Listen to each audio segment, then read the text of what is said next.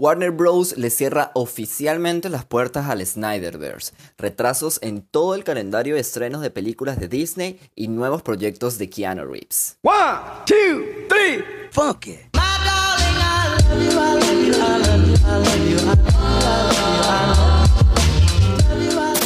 Hola amigos, gracias por darle click al episodio. Mi nombre es Reinier Méndez y como tú, soy un para más que le gusta el cine y la cultura pop. Este es el Cinematón Podcast, donde una vez a la semana les voy a contar sobre las noticias más interesantes del cine y daré mi opinión sobre las últimas películas o series que estén en tendencia o que haya visto durante la semana. Sean bienvenidos, relájense y sin más preámbulos, comencemos. Hola muchachos, ¿cómo están? ¿Cómo están? ¿Cómo están? Bienvenidos una vez más a mi podcast, tu podcast, nuestro podcast, El Cinematón. Y oye, muchas gracias a las personas que me escuchan todas las semanas cada vez que sale un nuevo episodio. Y, y, gracias a todas esas personas que, que compartieron y, y, escucharon los episodios pasados. Creo que el especial que hice del episodio de, del Snyder Cut eh, ha sido uno de los con mayor y con mejor recibimiento de los que he tenido. Y qué bien, qué bien, que me gusta que la comunidad vaya creciendo poco a poco y cada vez más personas me escuchan y gracias a todas esas personas que nos escuchan. Y oye, si ya vieron el Snyder Cut y quieren hablar al respecto, eh, pendientes porque como les dije en el capítulo pasado, eh, ando haciendo rooms, ando haciendo salas eh, para conversar de películas en Clubhouse. Y precisamente hoy domingo, hoy domingo que se estrena el episodio para, para, para aquellos que me estén escuchando precisamente hoy domingo. En la noche vamos a abrir una sala para discutir del Snyder Cut. Eh, así que pendientes, si están en Clubhouse, búsquenme Reinier MP y, si no, me escriben por Twitter, arroba ReinierMP, y yo les puedo enviar una invitación al club para que se unan y podamos conversar respecto al Snyder Cut, que está buenísimo. Y si no lo han visto, pues vayan a verla y me cuentan qué tal. Ahora, bueno, nada, eh, comencemos con las noticias de esta semana. Recientemente, en una entrevista exclusiva con los directores y con los directivos de Warner Bros. han dicho que el corte de Zack Snyder de Justice League no contará con secuelas ni spin-off, alegando que este es el fin de la trilogía de Zack Snyder. O sea, básicamente, a pesar del gran, del gran éxito que tuvo la película, el buen recibimiento de los fans y el deseo del propio Zack Snyder de continuar trabajando en la, sala, en la saga, además de que dejó puertas abiertas narrativamente para secuelas y spin-offs, Warner Bros. Simplemente ha dicho que no va a continuar con este proyecto. O sea, son unos idiotas, básicamente.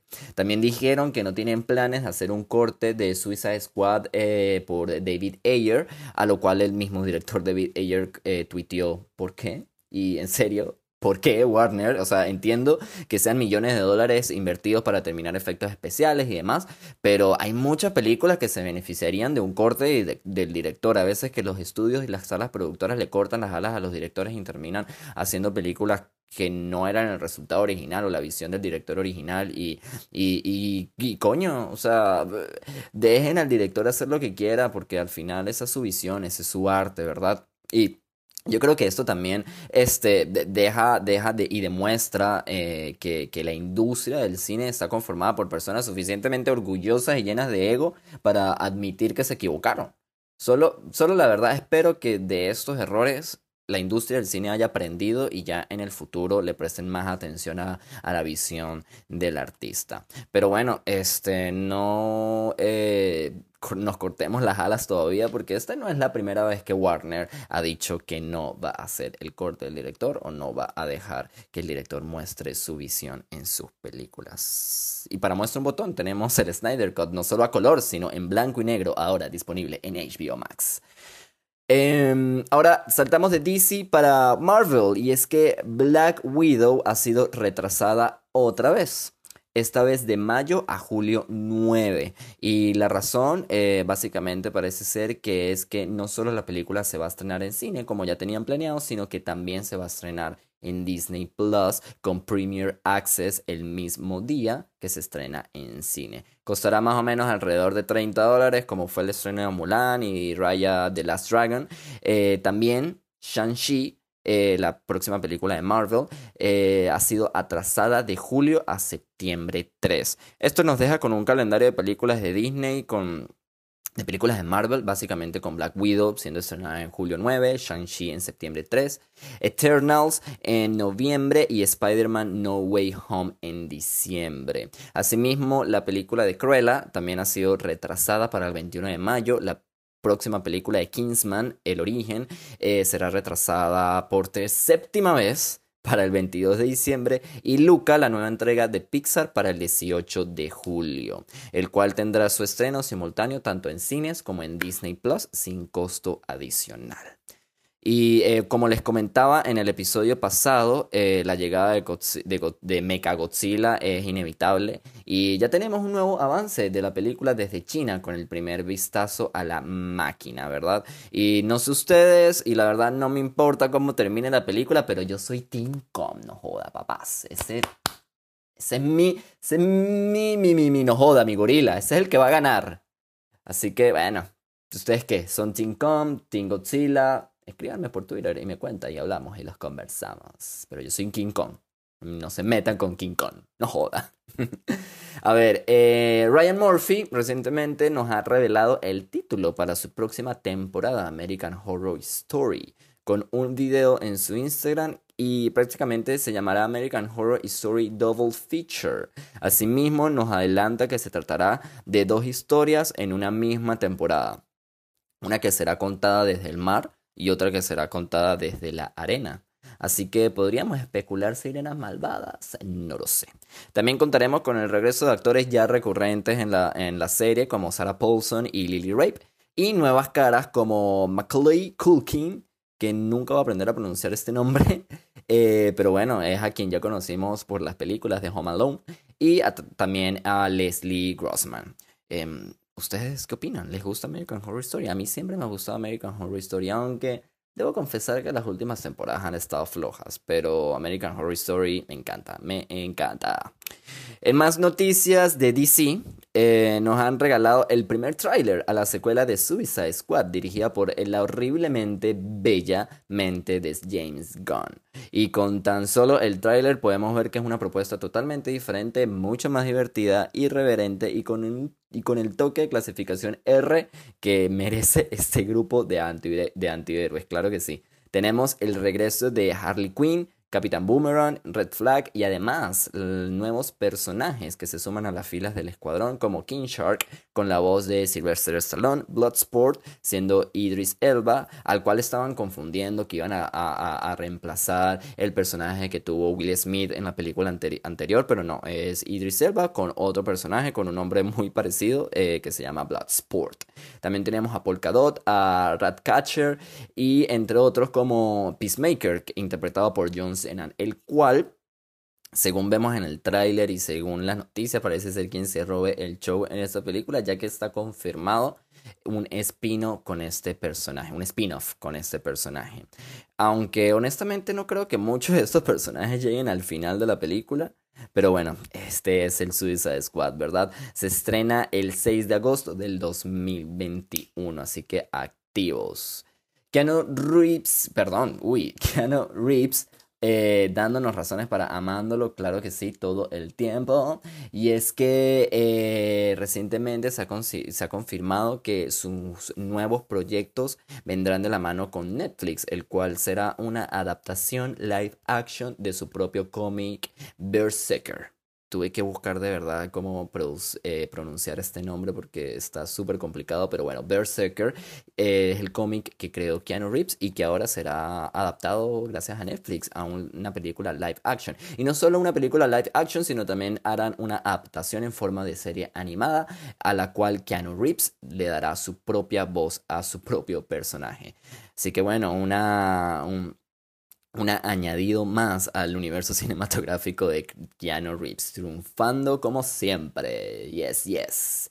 Y eh, en otras noticias también tenemos eh, la confirmación de una película de Satana, una superheroína o tipo antihéroe del universo de DC Comics. Y eh, tenemos a la directora ya y a la escritora para la próxima película, la cual será nada más y nada menos Esmeralda Fennell, quien está nominada al Oscar como mejor directora y además mejor película en su reciente ópera prima Promising Young Woman, de la cual hablaremos a continuación si se quedan en el podcast. Em, estas fueron las noticias más resaltantes de la semana, por lo menos las que a mí me interesaron. Em, así que bueno, comencemos a hablar de lo que vimos esta semana. Em, pero antes de hablar de Promising Young Woman, quiero hablar de Sherry. Sherry es una película que está disponible en Apple TV Plus, dirigida por Anthony Russo y Joey Russo, los hermanos Russo, a quienes ya conocemos por eh, Capitán América and the Winter Soldier, algunas películas de Los Vengadores. Eh, está protagonizada por Tom Holland, Kiara Bravo, y bueno, básicamente trata sobre un joven que pasa de desertar en la universidad a ser médico en el ejército de Irak y que bueno, anclado solo por su verdadero amor Emily, pero después de regresar de la guerra llega con trastorno postraumático y su vida se convierte en básicamente pura drogas y crimen mientras que lucha con encontrar su lugar en el mundo. Esta es básicamente la descripción de la película y la sinopsis según IMDb.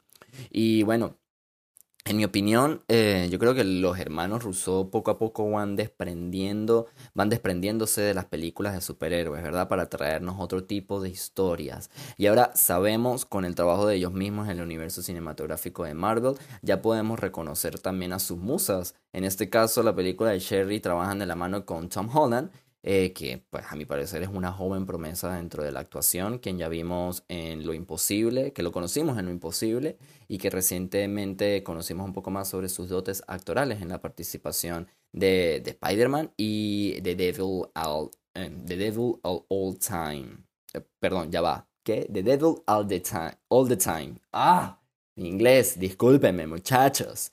Pero bueno, la película The Devil All the Time. Eh, demostrando que, bueno, mm, el tipo tiene bastante, un gran rango actoral, ¿verdad? Y indudablemente esto se muestra en la película de Sherry. Yo creo que, que Tom Holland es una joyita, es una gran joya eh, en, la industria y en Sherry hace un trabajo estupendo. Ahora, para hablar de la peli, esta es de dos horas y media, eh, la cual es larga. Eh, está dividida y está compuesta por varios capítulos que nos van marcando como la pauta de cada etapa de la vida del protagonista, ¿verdad? Eh, él pasa de ser un estudiante a poco a poco sufrir decepciones que lo llevan a alistarse a la guerra con Irak y al volver con PTSD eh, no encuentra perdón, y no encontrar la ayuda adecuada de parte del gobierno, ¿verdad? De parte de los doctores es prácticamente acorralado a una vida de drogas y de crimen. Y ahora, esto suena muy bien, ¿verdad? Esta premisa suena muy bien y pudo haber dado un buen resultado con un trato apropiado, pero en mi opinión, aquí los directores, los, directores, los hermanos rusos se ocuparon, se ocuparon más de la forma en la cual realizaban la película y menos en el fondo. Y les explico.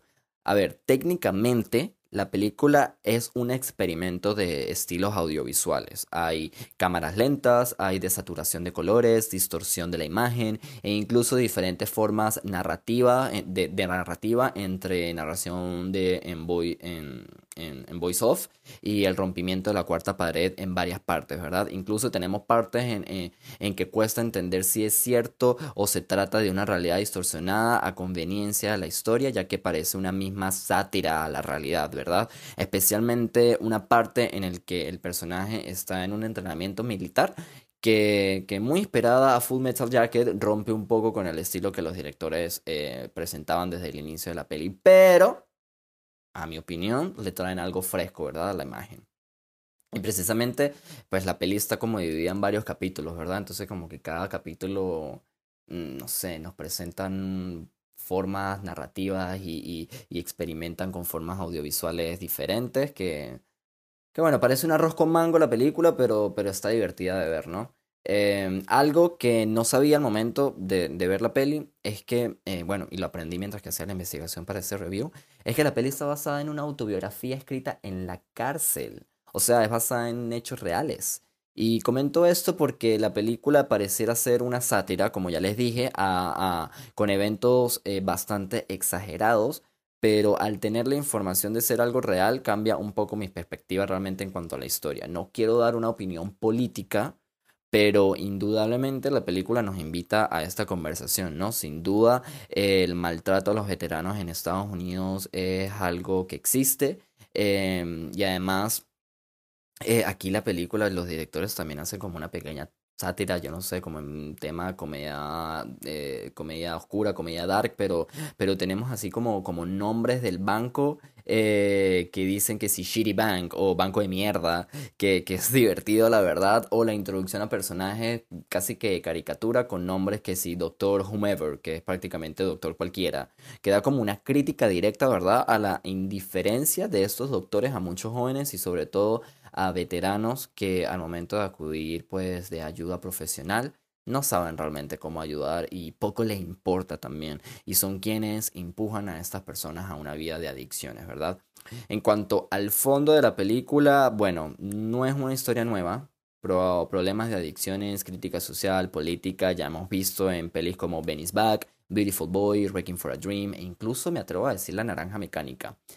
Es solo que en este caso Sherry, la forma en lugar de resaltar la historia, la opaca un poco. Sobre todo con la sobreexplicación de lo que vemos con la narración de, en, off, ¿verdad? Una narración en voice off que, que se vuelve casi innecesaria y molesta. O sea, el, el tipo es casi que eh, vemos en pantalla que está subiendo por las escaleras y tenemos la voice en off de Tom Holland y ese día llegué a casa y subí las escaleras, marico. O sea, no es necesario, pues. Eh, la peli está divertida, si les gusta la experimentación de formas narrativas y audiovisuales, pero yo creo que se queda atrás un poco en la historia. Eh, podría comentarles un poco más, pero no quiero caer en spoilers, así que bueno, vayan a verla bajo su propio juicio. Como ya les dije, Sherry está disponible en Apple TV Plus por ser precisamente una historia original de la plataforma. Ahora sí, vamos a hablar de Promising Young Woman. Muchachos, antes de hablar de Promising Young Woman, para quienes están en Clubhouse, eh, una vez a la semana tenemos un tipo movie club en donde hablamos de películas y así como lo estoy haciendo yo en mi podcast, eh, también por allá estamos haciendo un circuito para las próximas películas eh, nominadas al Oscar. Las vamos a ver todos, las vamos a comentar por allí. Así que si se quieren unir, eh, pues por ahí está pendiente. Y para aquellos que, que, que, que ya conozco desde, desde Clubhouse, eh, bueno, un saludo. Gracias por escucharme, muchachos, y gracias por, por, por, por, por estar ahí pendiente del club y, y hacer la tarea y ver la película y comentarla. Pero está divertido. Saben que la pasamos súper bien y, y está divertido y me gusta y me agrada muchísimo escucharlos cada semana. Ahora, hablemos de Promising Young Woman. Dirigida por eh, Esmeralda Fennell, escrita también por Esmeralda Fennell y protagonizada por Kerry Mulligan, Boo Burnham y Alison Brie. Eh, básicamente trata, y les voy a leer la sinopsis de IMDb, es una joven traumatizada por un trágico acontecimiento de su pasado, busca venganza en contra eh, las personas que se cruzaron en su camino en ese momento. La película está nominada, les cuento, a Mejor Película del Año, a Mejor Actriz en Papel eh, Protagónico, a Mejor Dirección, a Mejor Guión Original y a Mejor Edición de Película. Y a ver, en pocas palabras, eh, lo tuiteé y lo he comentado varias veces. Nunca una película me había quitado tanto las ganas de ser hombre. Promising Young Woman es, como ya les dije, una historia de venganza al mejor estilo de una femme fatal, tomando las riendas del cuento y escribiéndola a su propia manera. Estoy fascinado con la historia que se nos cuenta en esta película. Eh, es una historia que no es extraña para nadie, no es extraña, no es extraña de verdad para nadie. Reclama, eh, y además es una historia que reclama ser contada también, eh, a nombre de muchas mujeres que han sufrido asaltos sexuales tanto ellas mismas como, como familia o amigas, ¿verdad? Eh, y, y quién mejor para contar esta historia que el mismo ojo de una mujer. Y esta es precisamente la ópera prima de Esmeralda Fennel. Y siendo esta su visión, es indudable que la película está escrita y dirigida por una mujer. Sin demeritar el trabajo de, de, la directora para nada. Promising Young Woman es un cuento que, que por sobre todo es mejor contado de quienes día a día temen salir a la calle por el solo hecho de ser mujer. Personalmente yo creo que si la película lo hubiera dirigido un hombre, todo hubiera salido mal. Mal, mal, mal, mal. De verdad que Esmeralda Fennel hizo un gran trabajo con esta película en contar una historia mm, desde su propia voz, ¿verdad? Em, y, bueno, genial. Eh, la película, además de ser impactante, es muy bella visualmente, está llena de colores pasteles y colores brillantes que, mm, que con una opinión bastante personal, yo creo que nos engaña a pensar que la peli va a, va a ser otra cosa, eh, tal cual el modo operandi, ¿verdad? De, de, la misma protagonista, Kerry Mulligan, a quien, quien tiene una nominación al Oscar 100% merecida, no joda, por su papel en la cinta. Para muchos actores eh, es muy fácil interpretar sentimientos y emociones y, expresarlos y exteriorizarlos, pero yo creo que lo difícil de verdad en la actuación es esconderlos, pero hacerles saber a la audiencia y a quienes estamos viendo esta interpretación de que esas emociones y esos sentimientos están allí, aunque no necesariamente se expresen. Y Kerry Mulligan hace este trabajo exquisito como la femme fatal que interpreta en esta cinta. Ahora, esto es un punto gris que lo estuve comentando cuando hicimos la sala en Clubhouse de, de esta película. Eh, es un punto gris en el que estoy con, con esta cinta. No sé si es algo bueno, no sé si es algo malo. Estoy allí, igual como que estoy más inclinado a que me gusta.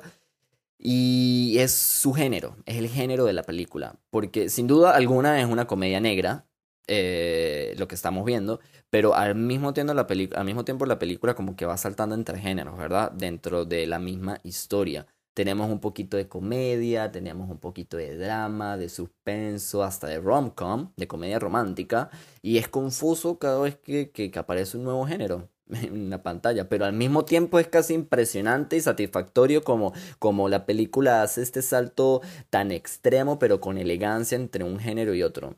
Por un lado, esto le aumenta el ritmo a la película y te mantiene así como atento, ¿verdad? Eh, en el asiento y a la expectativa, mientras que a la vez, eh, por otro lado, cuesta categorizarla, ¿verdad? Aunque sin duda alguna la comedia negra no falta. Al mismo tiempo, esto hace que la película sea totalmente impredecible. Si bien puedes esperar más o menos por la historia, qué es lo que va a pasar, de repente te da una cachetada y te da vuelta para ver a otro lado y, y, nos da cada minuto diferentes sabores en su trama que te mantienen expectante a, a, a, lo que puede pasar y eso está, eso está genial, eso está genial, genial, genial. Ahora, sin entrar en muchos spoilers, yo no les quiero dar spoilers de esta película, vayan y véanla porque esta película se tiene que ver sin spoilers, no se las quiero arruinar de verdad eh, y no les voy a, no se las voy a arruinar pero quiero comentar un poquito sobre el final. No les voy a contar qué es lo que pasa, tranquilos y tranquilas, tranquiles, no les voy a contar qué es lo que pasa, pero yo creo que la decisión del final fue la más indicada y la más acertada. Yo creo que un final nunca había tenido tanta separación entre la audiencia desde el final de Seven. Pero si te pones a pensar, es un final muy real, con mucho sentido. Y no creo que otra conclusión tenga el mismo efecto que, que la cual la directora propone en esta película. Un final que sin duda merece la nominación a Mejor Guión Original. De verdad, exquisito.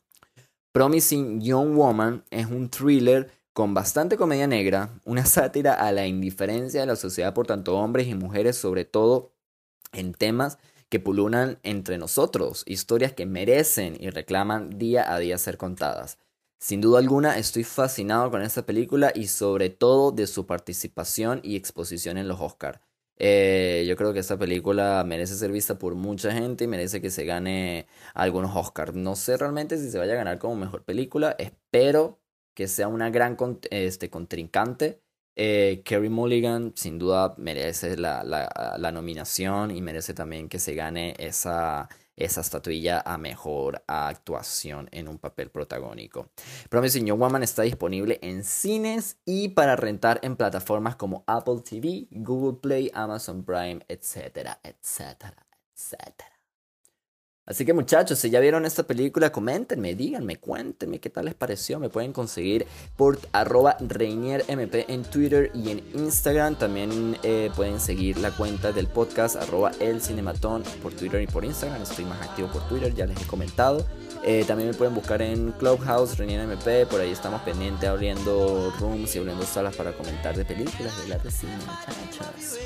Em, así que bueno, nada, si llegaron hasta aquí, muchas, muchas, muchas gracias. Compartan este episodio si les gustó, suscríbanse al canal, si me están escuchando desde Apple Podcast, déjenme un review, que eso de verdad ayuda muchísimo y es la forma gratis de apoyar este contenido. Así que muchachos, gracias nuevamente. Cuídense ese dulce y ese salado, pónganse la máscara, lávense las manos y les mando un beso y un abrazo. Bye.